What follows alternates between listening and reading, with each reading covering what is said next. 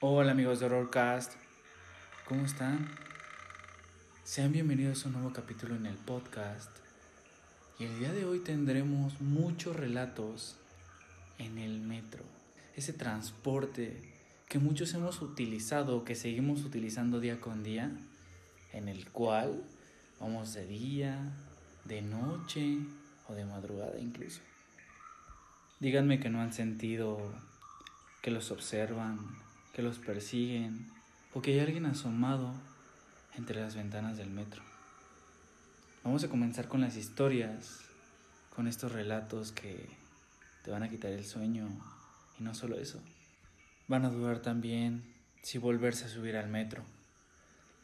La primera historia es el vampiro de Barranca del Muerto. La línea 7 del metro es la más profunda de todo el sistema colectivo y era de esperarse que gracias a esta profundidad, al menos alguna leyenda o algún relato aconteciera aquí. Se cuenta que una vez un hombre se quedó dormido pasando ya la medianoche y que no despertó hasta que vio que el metro en el que se encontraba había dejado de dar servicio. Como Barranca del Muerto es terminal, el metro ya estaba en resguardo, pero eso no fue lo que más le aterró ya que lo que más la aterró fue descubrir una figura antropomorfa con orejas puntiagudas y ojos amarillos que estaba en el vagón y se acercaba muy rápido hacia él.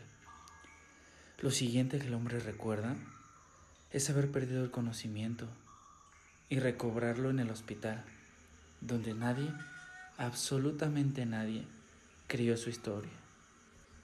La siguiente leyenda es la del inspector del metro potrero. Es una de las historias más escalofriantes de apariciones. Y nos la cuenta un trabajador del metro.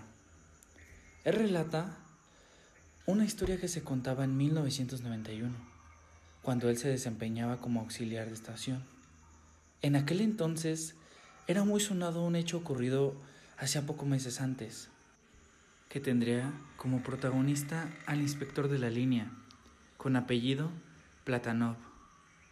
Él trabajaba en la línea 3. Aquel día le asignaron trasladarse a Metro Potrero para esperar un convoy y llevarlo a reparar.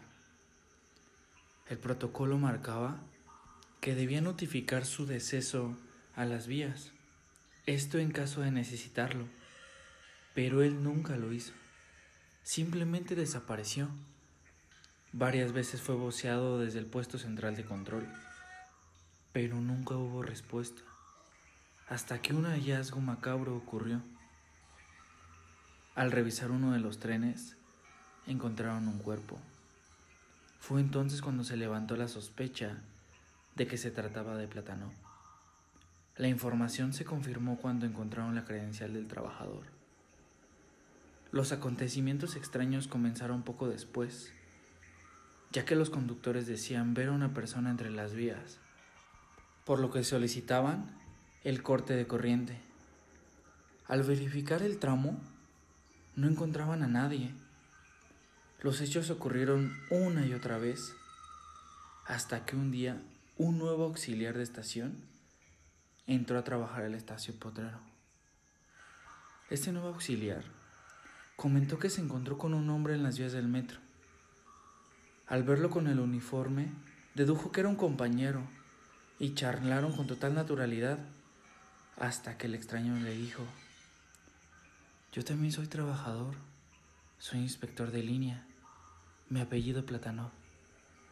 El nuevo auxiliar sabía de la historia del trabajador arrollado, pero le pareció una broma de mal gusto y se despidió.